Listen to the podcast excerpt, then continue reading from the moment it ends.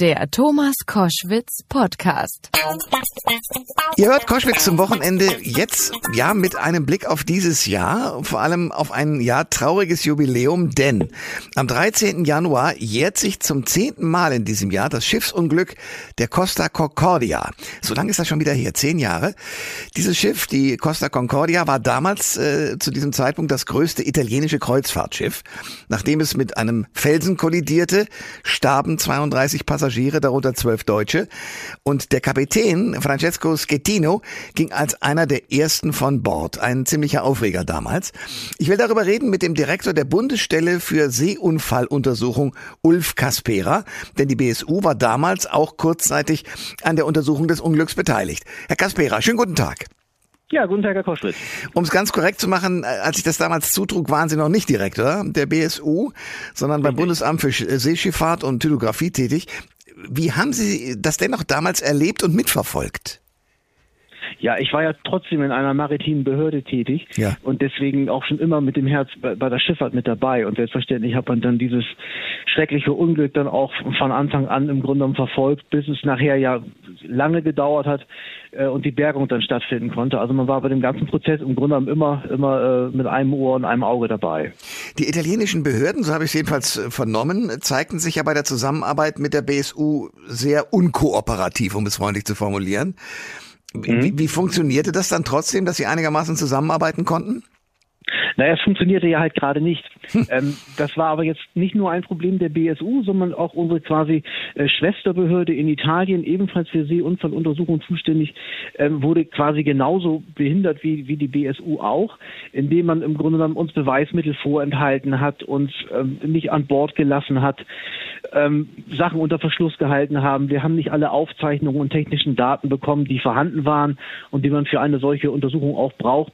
Also im Grunde genommen ähm, wurden wir ja quasi hintangestellt äh, und die Staatsanwaltschaft und die Polizei äh, wollten zuerst ihre Untersuchung durchführen. Das ist nach europäischem Recht eigentlich so nicht vorgesehen. Das heißt, wenn es mit einem Schiff einen Unfall gibt, wie auch immer, dann sind Sie eigentlich dran und nicht irgendwie die Kriminalpolizei. Na, wir sind gleichberechtigt eigentlich nebeneinander. Also ähm, es, es steht bei uns auch extra so im Gesetz drin, dass wir uns dann mit der Polizei quasi einigen müssen, wer jetzt welches Beweismittel mitnimmt, für wen das wichtiger ist, oder man tauscht sich danach dann darüber entsprechend aus. Also die Untersuchungen laufen getrennt voneinander, aber quasi gleichberechtigt.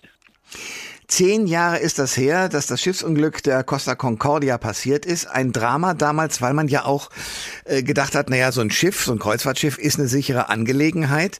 Ähm, wenn Sie dann zu so einem Unfall geholt werden, die passieren ja meistens nicht so in der Öffentlichkeit, richtig? Dann äh, müssen Sie aber trotzdem solche Untersuchungen durchführen. Ja, das ist richtig. Es kommt auf den Unfall an. Ähm, es gibt äh, die meisten Unfälle, die wir untersuchen, sagen wir es mal so, ähm, stehen nicht in den Zeitungen und interessieren die Öffentlichkeit auch nicht so. Aber es gibt immer mal wieder Unfälle, die insbesondere hier im Norden sehr großes Interesse ähm, hervorrufen. Zum Beispiel? Ich denke nur mal an, an äh, vor zwei Jahren zur äh, Jahreswende der Containerverlust auf der MSC Zoe, der zu großen Verschmutzungen in, auf den deutschen und holländischen Nordseeinseln geführt hat. Das ist natürlich etwas, wo jetzt sowieso die Öffentlichkeit sehr sensibel ist für Umweltfragen, dann äh, sehr interessant gewesen, was dann daraus äh, gekommen ist. Also es kommt immer so ein bisschen auf den Unfall an. Was müssen Sie denn konkret tun? Ich meine, die Costa Concordia hat ja uns deshalb alle so aufgeregt, weil da A, Menschen äh, zu Schaden gekommen und umgekommen mhm. sind. Zum anderen aber auch, weil der Kapitän äh, ganz entgegen den Moralvorstellungen, die wir bis jetzt aus den Filmen gelernt hatten, als erster vom Bord verschwand. Ja, also unsere Untersuchung ähm, ist, wie ja gerade schon gesagt, losgelöst von einer polizeilichen oder staatsanwaltschaftlichen Untersuchung. Das heißt, wir schauen alleine danach, wo die Unfallursachen gelegen haben können für ein Unglück und versuchen aus diesen Unfallursachen Lehren für die Zukunft zu ziehen. Es geht uns nicht darum, jemanden quasi an den Pranger zu stellen oder eine Schuld zuzuweisen oder eine Verantwortung oder eine Haftung. Das macht dann die Polizei, Staatsanwaltschaft oder weiß um auch ein Zivilgericht. Wir machen diesen, die sogenannte Analyse ohne Schuldzuweisung, einen Ansatz ohne Schuldzuweisung, indem wir die Fragen des Strafrechts und so weiter völlig ausklammern. Sie gucken rein danach, was ist technisch schiefgegangen, hat ein Mensch versagt, ja, aber diesen Menschen gucken Sie da nicht weiter an, sondern einfach nur den Vorgang, richtig?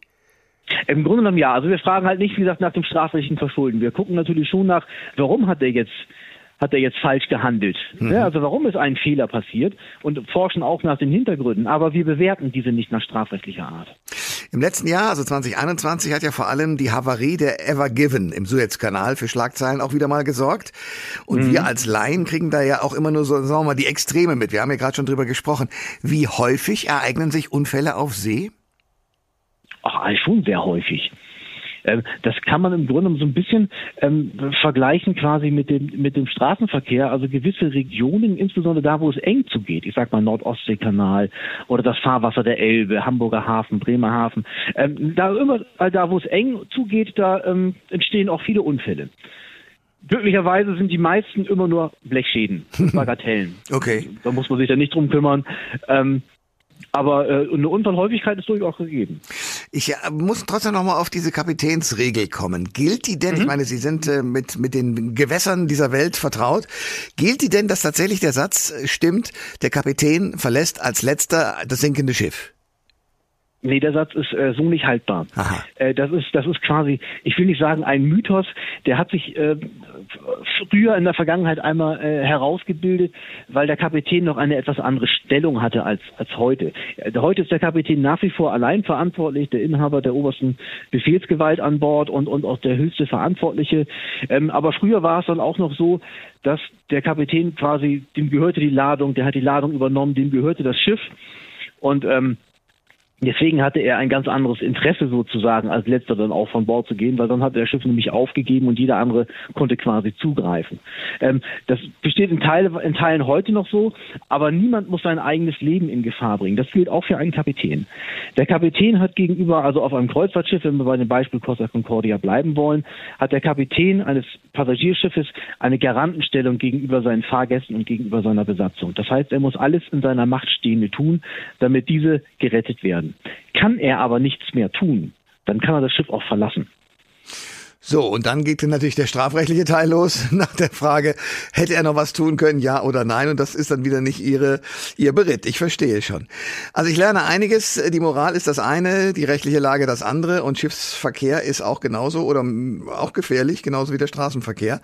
Und auch in diesem Fall, auch wenn es schon zehn Jahre zurück ist, war es spannend nochmal zu hören, wie denn die rechtliche Lage ist. Ulf Kaspera, danke fürs Gespräch. Ja, vielen Dank, Herr Koschwitz.